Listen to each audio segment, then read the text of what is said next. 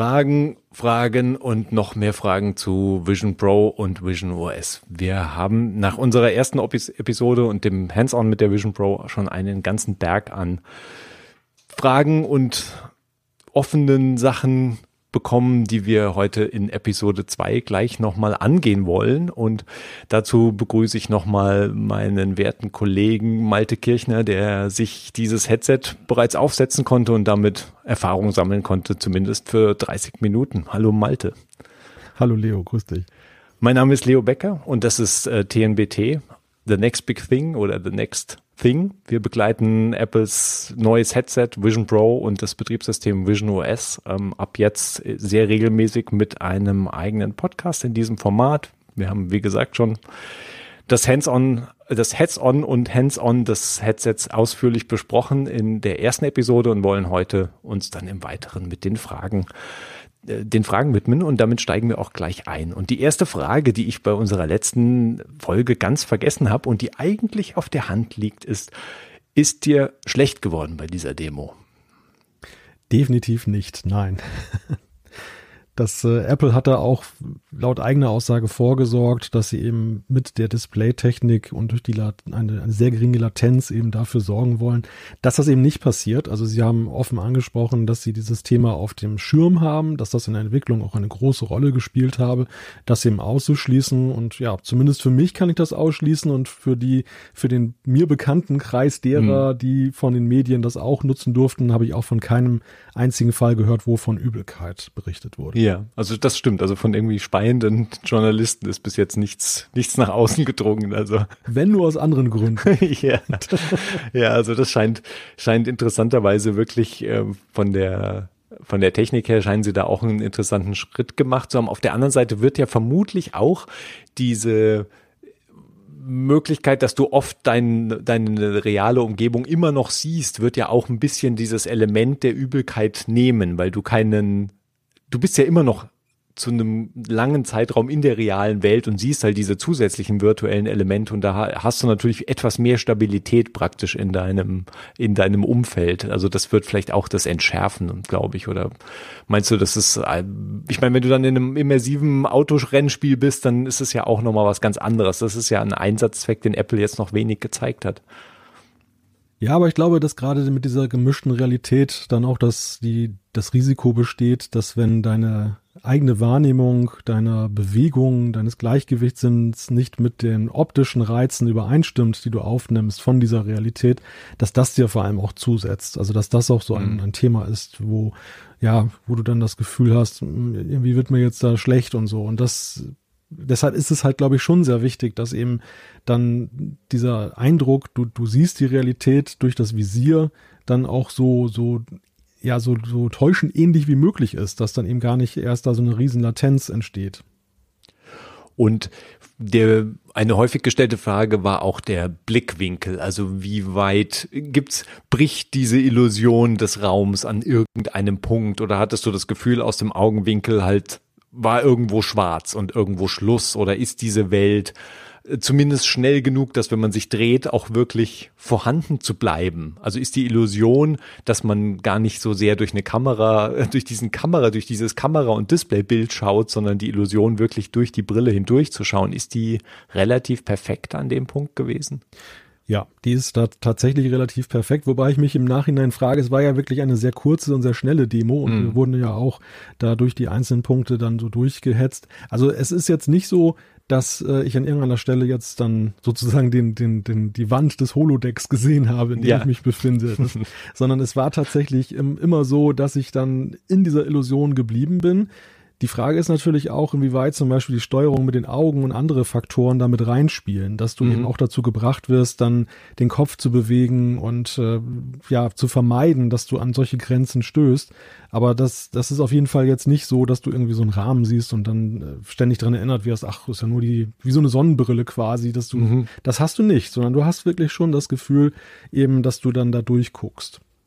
Ja, also Apple setzt ja da auch auf dieses Foveated Rendering, was praktisch den Bereich, auf den man fokussiert. Und das Augentracking ist ja da offensichtlich sehr genau, weil es ja auch für die Eingabe benutzt wird, auf den Bereich, auf den man fokussiert, entsprechend halt hoch, ja, möglichst in, in der bestmöglichen Qualität darstellt und das dann nach außen hin, ähm, sagen wir mal, etwas unschärfer sich gestalten kann. Aber das ist ja auch was, was das sowieso inhärent im menschlichen Auge ist. Also unser, unser persönliches Rendering funktioniert ja auch so. Also Elemente, die ganz weit links außen oder ganz rechts außen vom Sichtfeld sind, sind ja auch in unserem normalen Alltagsblick nicht wirklich hundertprozentig scharf dargestellt. Also ich glaube, das funktioniert, deshalb funktioniert das wahrscheinlich ganz gut so. Aber ja, da müssen wir mal schauen, ähm, ob das dann ähm, in, in allen Szenarien halt funktioniert, wenn man das auch wirklich dann über einen längeren Zeitraum mal auf hat und ähm, sich in dieser Welt bewegt. Also wir haben jetzt aus Apples Entwickler-Sessions ist ja rausgefallen, dass offensichtlich, also sowohl die Bildwiederholfrequenz als auch die Bildrate mitunter durchaus über 90 Hertz liegen kann oder so 90 Hertz. Sie haben dann nochmal offensichtlich für, für Filme, die mit 24 Bildern pro Sekunde abgespielt werden, haben sie noch wahrscheinlich so einen 96 Hertz Modus, so dass das halt äh, entsprechend ausgeglichen ist und, und so aussieht, wie man es erwarten würde. Gerade für die Filmwiedergabe ist das wahrscheinlich ein relativ wichtiges Element. Aber insgesamt auch das Betriebssystem sollte sich ja idealerweise sowieso weit über 60 Frames pro Sekunde bewegen, weil in dem Moment, in dem du drunter gehst, fängst du ja dann an, sonst stottern zu sehen oder ruckeln. Und das war ja wahrscheinlich was, was in deiner Demo zumindest auch nicht irgendwie aufgetaucht ist. Oder waren da Elemente, die plötzlich angefangen haben zu zucken und wackeln? Nein, nein, da, da hat nichts gewackelt und geruckelt, außer der Dinosaurier, der, der einen ins Gesicht gebrüllt hat. Aber den habe ich ja gehört, der war ja durchaus, hat ja manche von den äh, Probanden oder Testpersonen ja durchaus sehr beeindruckt, der Dinosaurier. Was hat, was hat denn der für dich, äh, auf dich für Auswirkungen gehabt?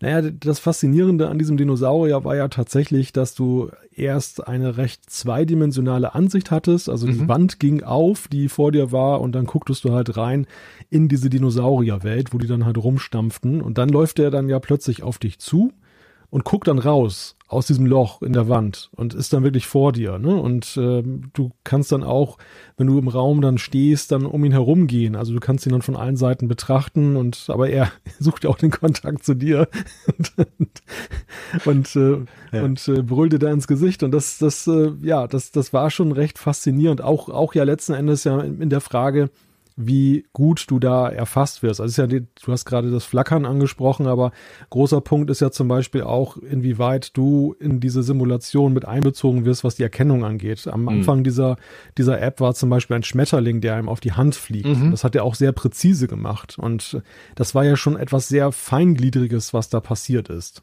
Ja. Ja, ist interessant. Es gab, es gab ja offensichtlich einige Testpersonen, die rauskamen und das Gefühl hatten, dass dieser Schmetterling tatsächlich ihre Hand berührt hätte. Also ich meine, man merkt natürlich auch, unser Gehirn kann an einem gewissen Punkt natürlich auch Sachen einem vorspiegeln, die die halt darüber hinausgehen, über das, was das Erlebnis macht. Also wenn das immersiv genug ist, hast du ja unter Umständen tatsächlich eine, eine, eine körperliche Reaktion halt auf bestimmte Dinge, die du gezeigt bekommst. Das ist natürlich, das also geht ja jetzt nicht nur bei Vision Pro, das ist, kann man, glaube ich, auch bei anderen VR-Headsets ja durchaus erleben und beschreiben. Ja, dann eine von den, von den Fragen, die wir wahrscheinlich noch gar nicht groß beantworten können, ist, wie verhält sich ähm, Vision Pro in einem nicht kontro in einem nicht Innenraumumfeld, weil es ist ja schon so, dass natürlich über die Sensoren, die auf der Vorderseite der, der Brille verbaut sind, ja eben dieser Raum erfasst wird und auch erfasst werden muss, um natürlich die virtuellen Elemente sinnvoll da darstellen zu können. Und wie das dann auf einem offenen Feld oder draußen im Freien, also ich meine, Apple hat kein richtiges Szenario oder gar kein Szenario gezeigt, in dem diese Brille im Freien getragen wurde und man kann sich nur fragen, ob sie in irgendeiner Form sinnvoll funktioniert für alle Sachen im Freien. Also da wird es sicher Einschränkungen geben. Man kennt es ja auch von AR-Kit, also von, von den AR-Apps, die man halt so im App Store jetzt findet. Und man braucht immer irgendein Objekt, auf dem ja dieses dreidimensionale, also ein physisches Objekt, auf dem dieses dreidimensionale Objekt dann Platz findet. Und sonst funktioniert es nicht richtig.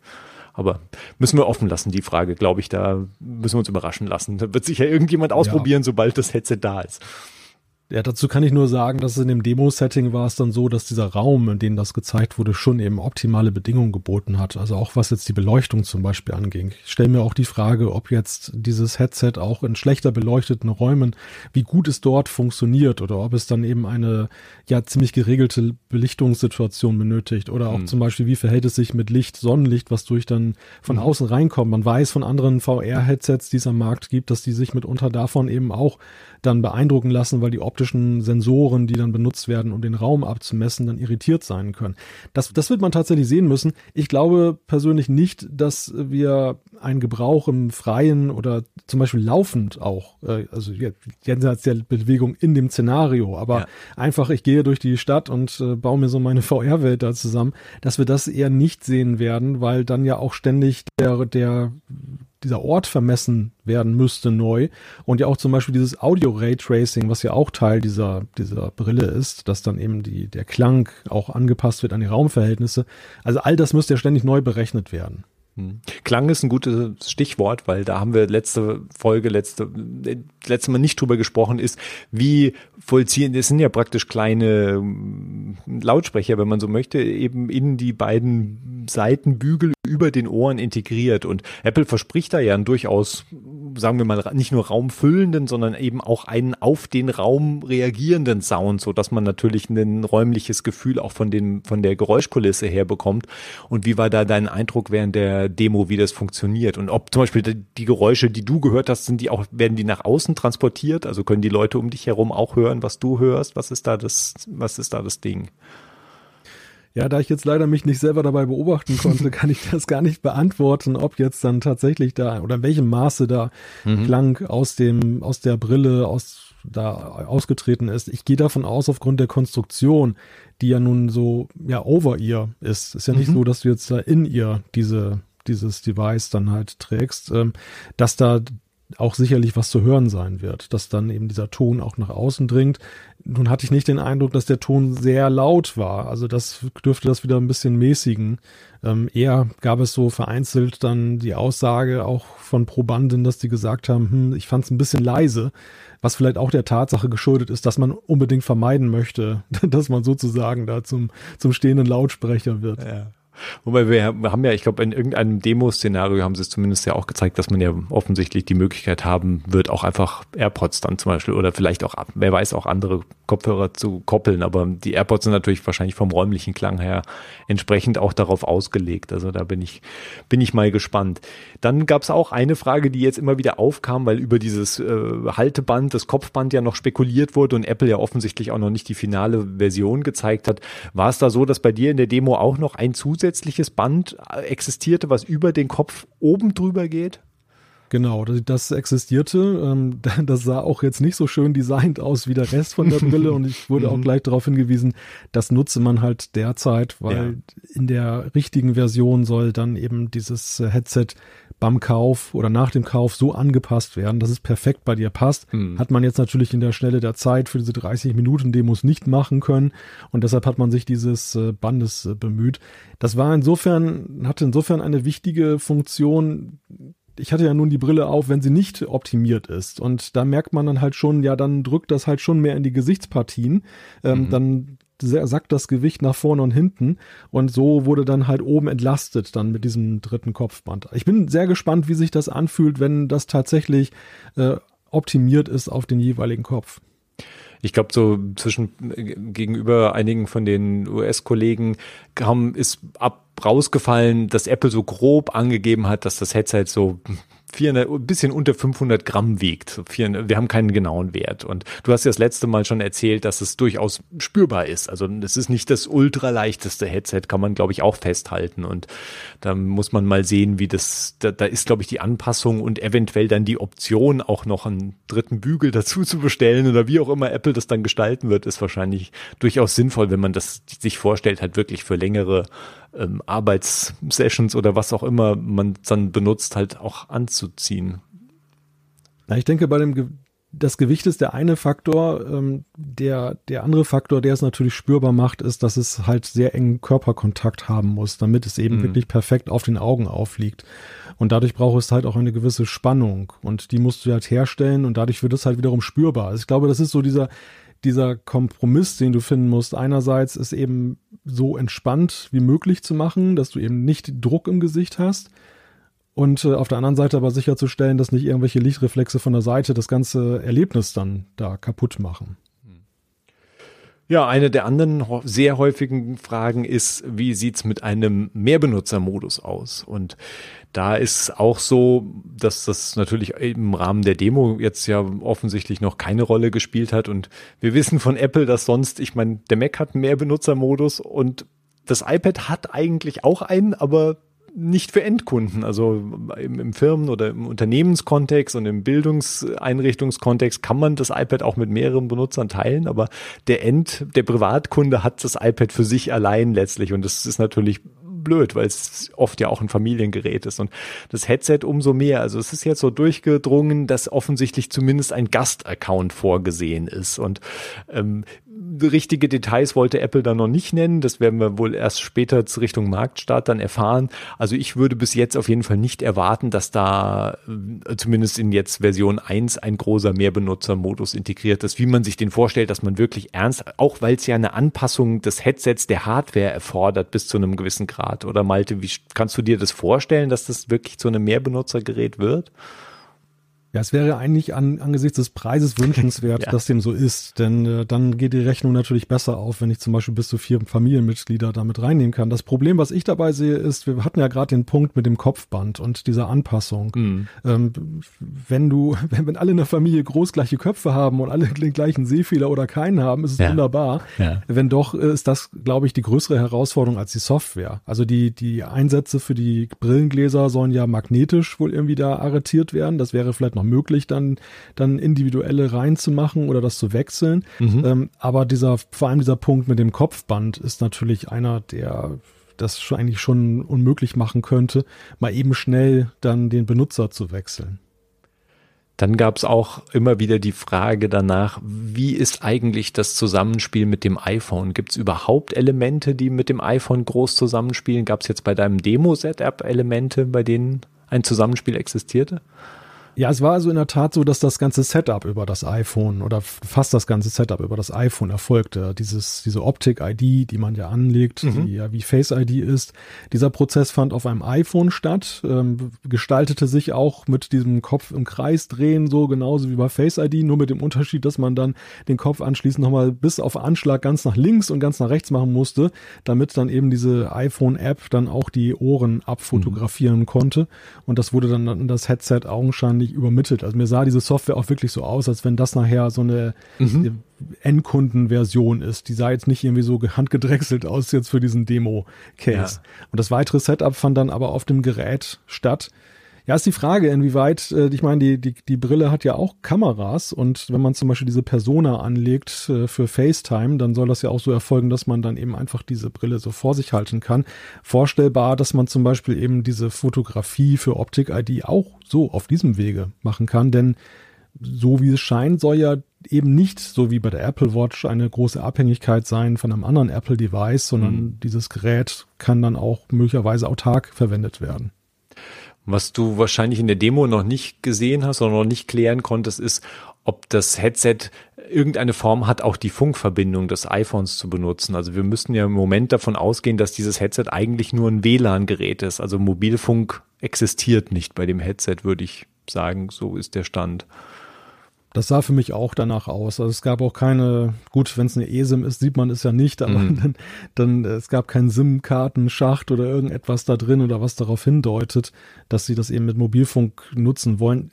Ist ja auch die Frage, ja, ist das wirklich sinnhaft, da ja. wir ja schon festgestellt haben, es ist wahrscheinlich sowieso eher auf Räume äh, fokussiert und äh, dass allzu viele Nutzer dann in andere Räume gehen, wo sie gar kein WLAN herstellen können. Also mir scheint es dann schon eher wahrscheinlich, dass man dann vielleicht dann einfach diese Brücke über das iPhone nutzen kann, mhm. um dann eine Internetverbindung aufzubauen, als dass dann das Headset selber Mobilfunk hat. Ja, es nimmt wahrscheinlich auch die Komplexität und die Wärmeentwicklung von einem zusätzlichen Mobilfunkchip, der ja dann auch noch unter diese, zwischen diesen Doppeldisplays praktisch untergebracht werden müsste, nimmt natürlich die Komplexität raus. Also ich gehe auch erstmal davon aus, das wäre natürlich schön, wenn man dann vom iPhone, weil es gibt ja durchaus auch das Szenario im Hotel, dass das WLAN halt schlecht ist, man kennst du auch. Und äh, das ist natürlich nett, wenn man dann, wenn man äh, unter der Voraussetzung, dass man dann eine gute 5G Mobilfunk oder von mir aus auf 4G Mobilfunkverbindung hat, dass man dann natürlich das Mobilfunknetz Netz nutzen kann. Dann eine Sache zu den Handgesten, die hast du letzte Folge schon ausführlich beschrieben. Was ich interessant fand, auch in Apple Sessions noch rausgefallen ist, dass man ja durchaus auch die Möglichkeit hat, also man steuert ja einmal einerseits eben mit den Augen und dann mit diesen kleinen Handgesten, die so auch aus dem Schoß heraus funktionieren und zugleich kann man aber auch, wenn man möchte, Elemente schon direkt manipulieren, also wirklich ein Objekt sich nehmen und greifen und damit halt Sachen machen oder eben diese virtuelle, die, die jetzt auch noch nicht Teil der, der Demo war, aber diese virtuelle Tastatur eben tippen und damit praktisch hast du auch eine, ein, ein Touch, wenn man so will, ein Touchscreen halt in, in diesem virtuellen Raum. Aber das war ja bei der Demo jetzt wahrscheinlich kein, kein Fokus der ganzen Geschichte. Das, das kam nur indirekt vor, dadurch, dass dann zum Beispiel gezeigt wurde, wie man Fenster an sich heranholt. Das mhm. ist dann auch so ein Mechanismus, wo du ein wenig danach greifst, nach dem Fenster und es dann zu dir herholst. Aber diese Tastatur, die ist ja tatsächlich erst im Nachhinein jetzt in diesen Developer Sessions das erste Mal zu sehen gewesen. Ich kann mir aber gut vorstellen, dass das eben auch gut funktioniert, weil wie gesagt, das ist neben dem, neben dieser Möglichkeit, mit den Augen zu fokussieren und dadurch den Klick auszulösen, dann anschließend durch äh, Zusammentippen von Zeigefinger und Daumen, äh, scheint auch sonst die Hand oder scheinen diese Handgesten, wenn man die Hand ausstreckt, dann korrekt von den Kameras, die auch in der Unterseite ja sind, mhm. dann da äh, erkannt zu werden. Eine andere große Frage, die noch weitestgehend ungeklärt ist, wie ist man, wenn man wirklich in diesem immersiven Inhalten drin steckt, also das komplette Blickfeld praktisch übernommen wird, wie ist man da abgesichert? Also auf der einen Seite erscheinen ja Personen im Raum, erscheinen ja plötzlich, also da wird, wird umgeschaltet praktisch, dass die, dass die übertragen werden. Aber was würde, ich meine, du bist ja, glaube ich, bei der, zumindest bei der Dinosaurier-Demo bist du ja vielleicht auch aufgestanden, aber was passiert denn, wenn du dich bewegst in einem immersiven Erlebnis mit dem Headset? Also bekommst du eine Warnung über irgendeine Wand oder einen Tisch oder Dinge, die halt in deiner physischen, in deinem physischen Raumumgebung stehen? Ja, beim Dinosaurier war das insofern ja ganz geschickt gemacht, weil sich da tatsächlich die Simulation die Wand ausgesucht hat als das Sichtfenster. Mhm. Also da mhm. wusste ich dann auch durch die noch umgebende vorhandene Wand, ja. da ist jetzt eine Wand, die ist an der Stelle nur auf und gut, dass ich nicht durch die Wand durchgehen kann. Das, so, so viel Erinnerung hat man einfach mal vorausgesetzt bei ja. mir, sonst hätte das wahrscheinlich ein schmerzhaftes Erlebnis gegeben. Der Dinosaurier kam dann ja in den realen Raum rein. Ja. Also da war es jetzt so, da war zum Beispiel so ein Couchtisch, der da aufgestellt war, den habe ich die ganze Zeit gesehen und ähm, da konnte ich dann jetzt auch nicht dagegen stoßen. Wie das jetzt ist, wenn ich jetzt zum Beispiel diese Environments dann aufschalte, mhm. äh, die ich ja zum Beispiel auch jetzt nutzen kann, wenn ich jetzt mich abschotten will. Also ich habe jetzt ein Anwendungsfenster, einen Safari-Browser und mich nervt irgendwie das Umfeld. Ich will, will das weghaben. Dann kann ich mir so ein Environment ja aufmachen, wie so ein Bergsee zum Beispiel. Ja. Ähm, bei Gegenständen hatte ich jetzt nicht den Eindruck, dass die in Erscheinung treten. Ich sah tatsächlich die Personen. Da waren zwei Personen, die kamen so ins Bild rein und äh, die saßen auf einem auf einem Sessel, aber den Sessel habe ich nicht gesehen. Ich habe tatsächlich nur die Personen gesehen und die auch so ein bisschen halbtransparent, dass sie nicht allzu störend wirken, aber ich zumindest dann eben das Bewusstsein für sie erlangt habe. Hm. Ja, was wir auch immer wieder mehrfach als Frage bekommen haben, ist, äh, dass eine Art Verwunderung war, dass diese klassischen Augmented Reality Szenarien nur am Rande gekratzt wurden oder keinen großen Fokus fanden. Also so typische Sachen wie im Museum irgendeine Zusatzfunktion. Aber da sind wir eben wieder, weil es ist halt ein statisches Gerät erstmal jetzt. Also man bewegt sich eben nicht wie mit einer Augmented Reality Brille in der Zukunft vielleicht irgendwann durch die Gegend, sondern man ist eben in diesem Raum und auch diese, Sie haben es ja zumindest angerissen, gerade diese, dieses 3D-Herz aus so einem Schulbuch oder sowas und, wo sie ein bisschen so Drittentwicklerzeug gezeigt haben auf der Keynote, wurde es ganz kurz zumindest erwähnt. Also es wird schon solche Sachen ähm, wird schon solche Sachen geben, aber ich glaube, Apple verlässt sich hier auf die Entwickler sehr stark, da ihr eigenes Zeug anzubieten für solche Szenarien, auch für so gemischte virtuelle und reale Welt gemischte Projekte. Ja, aber das ist eine ganz spannende Frage, denn die habe ich mir auch gestellt. Apple hat ja nun sehr konservative Anwendungen gezeigt. Und ich habe fast den Eindruck, dass sie auf zweierlei verzichten wollen, was eigentlich bislang so mit VR assoziiert wurde. Das eine, wie du sagst, dass ich die ganze Zeit durch den Raum hopse oder vornehmlich stehend auch dieses Headset nutze. Ich habe das Gefühl, dass Apple eher ein Headset rausbringt, was man bevorzugt sitzend nutzen kann. Mhm. Zumindest wenn es nach den Apple-Apps geht. Mhm. Äh, das ist ja da eben auch von diesem Schreibtisch dann da die Rede, wo man drumherum das ganze Zimmer dann für Bildschirme nutzt und so weiter da soll man nicht durch die Gegend laufen, da kann man bestenfalls dann, wenn man die Fenster arrangiert hat, sich dann irgendwie daneben stellen. Da gibt's ja auch dieses Bild, wo dann eben so FaceTime-Bilder neben einem geschaltet sind. Mhm. Aber das, das, das scheint ein ganz anderer Ansatz zu sein, als das, was wir bislang gesehen haben, wo das eher immer aktiv, wo das eher aktivitätsfördernde ja. Programme sind. Und nun ist natürlich in der Tat die Frage, wie die Entwickler das aufnehmen und wie sie das weitermachen. Aber das beantwortet vielleicht auch ein Stück weit deine Frage nach der Warnung, die ich nun nicht gesehen habe vor irgendwelchen Gegenständen, wenn ich in der VR bin. Ich könnte mir stattdessen vorstellen, dass du dazu aufgefordert wirst, dann eben dich gar nicht zu bewegen. Dass du, mhm. das gesagt wird, das ist eine sitzende App, setz dich gemütlich hin auf die Couch oder sonst wohin auf den Stuhl und dann kannst du dieses VR-Erlebnis machen und stößt nirgendwo gegen dass sie diese Gefahr, tatsächlich dieser Gefahr gar nicht ausliefern. Denn ich glaube nicht, dass sie es einfach so jetzt dann dem Zufall überlassen, ja. dass jemand über seinen Couchtisch da läuft. Oder ja. ich denke mal, Wände wird man sicherlich dann auch durch die Sensoren ersichtlich machen können, wenn man jetzt so eine frei bewegliche App dann da benutzt. Ja. Aber das ist natürlich eine, eine große Herausforderung, wo wir jetzt noch nichts gesehen haben, aber tatsächlich. Was Sie gezeigt haben auf den Sessions ist, dass schon die Möglichkeit gerade für Spieleentwickler gegeben sein wird, schon diese voll immersiven Ereign Erlebnisse zu schaffen oder Spiele in dem Fall zu schaffen. Das heißt, das, was du von der klassischen VR-Brille kennst, wird schon auch möglich sein. Also die, die Option ist auf jeden Fall da. Aber es ist natürlich, Apples Ausrichtung ist, so wie du gerade schon beschrieben hast, sehr klar nicht in diesem Bereich. Sie lassen es sozusagen auch zu, weil es ist ja unterm Strich, ist es ein VR-Headset. Ich meine, da kann man sich ja, auch auf den ja. Kopf stellen. Aber Apple unternimmt viel, um es so wirken zu lassen, als könnte man halt durchblicken und auch eben von außen die Augen sehen. Und ich glaube, das signalisiert halt, wo die Reise langfristig hingeht mit diesem Produkt. Und das scheint jetzt schon durch. Aber sie verhindern, glaube ich, auch nicht, dass man da VR-Zeug drauf wirft dann am Schluss. Ja, ein wenig ist die Situation da wie bei tvOS, wo du ja auch die Möglichkeit hast, Spiele zu schreiben oder zu entwickeln für die Plattform und diese Spiele sich ja völlig abheben von den sonstigen Limitierungen, was dort ist. Wenn du sonst eine App machst für fürs mhm. Apple TV, musst du ja auch Apples Design folgen und du hast nur eingeschränkte Möglichkeiten. Ich könnte mir vorstellen, dass sie eben da auch die Spielewelt so ein bisschen ausklammern, auch sich selbst überlassen, Freiheiten einräumen, aber selber eben tatsächlich einen anderen Ansatz verfolgen, was ihre eigene Software angeht, dass sie da eben, wie gesagt, sehr stark eben auf, ja, man möchte schon fast sagen, konservative Fenster dann setzt, die man aber halt eben räumlich arrangieren kann, statt jetzt irgendein hart gesagt 3D Vierlefanz zu veranstalten, der dann aber jetzt nicht nützlich ist. Sie, ja. Ihnen geht es halt auch darum, diese Nützlichkeit herauszuarbeiten, diese Gleichwertigkeit. Das ist, das ist, es, die Message war, das ist ein richtiger Bildschirm. Er ist halt nur nicht mehr als Gegenstand existent. Er ist halt virtuell. Hm.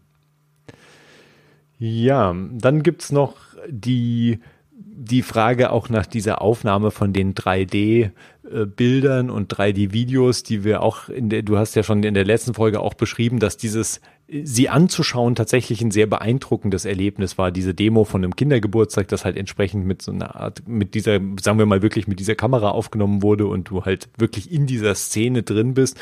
Wir haben auch schon natürlich drüber gesprochen, dass dieses Szenario von diesem Familienvater mit dieser Brille, der die Aufmachen, Aufnahmen macht, natürlich ein relativ abschreckendes Szenario und auch albernes Szenario irgendwo ist.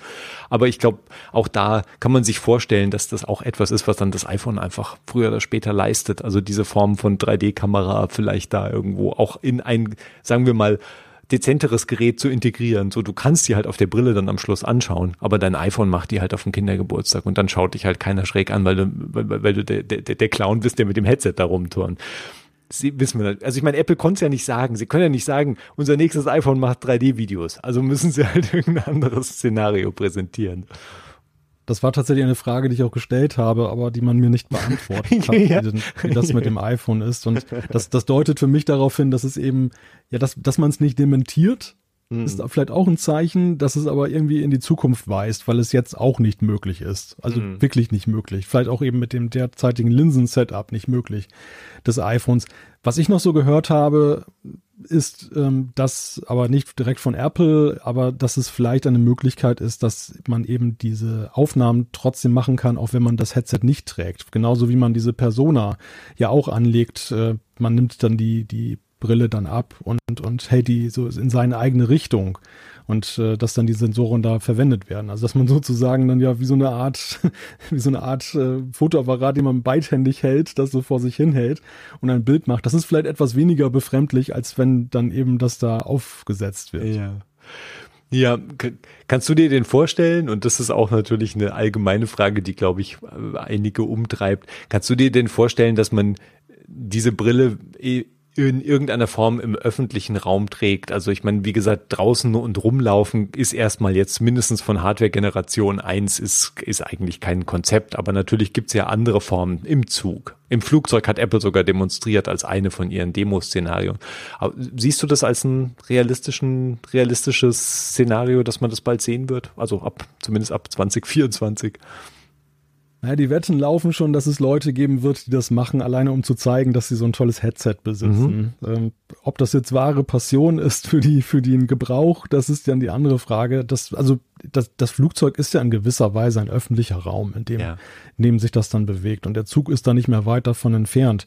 Ich kann mir sehr gut vorstellen, dass eigentlich einfach bei Anwendungen, die jetzt ein, ein längeres Erlebnis voraussetzen, dann irgendwie, dass da eben dann auch dann Leute auf die Idee kommen, das einfach mal zu benutzen, weil ihnen das dann oder wo sie eingeengt auch sonst sind. Das Flugzeug ist ja in der Beziehung auch ein gutes Beispiel. Ich kann ja gar keinen riesigen Bildschirm da irgendwie vor mir installieren, wenn ich zum Beispiel Economy fliege. Ja. Wobei ich mich auch natürlich auch frage, inwieweit ich dann da, da mit der Finger- und Handsteuerung dann aus und vor allem, was ja. passiert mit meinem Sitznachbarn, wenn ich jetzt irgendwas ganz Wildes da benutze. Ja.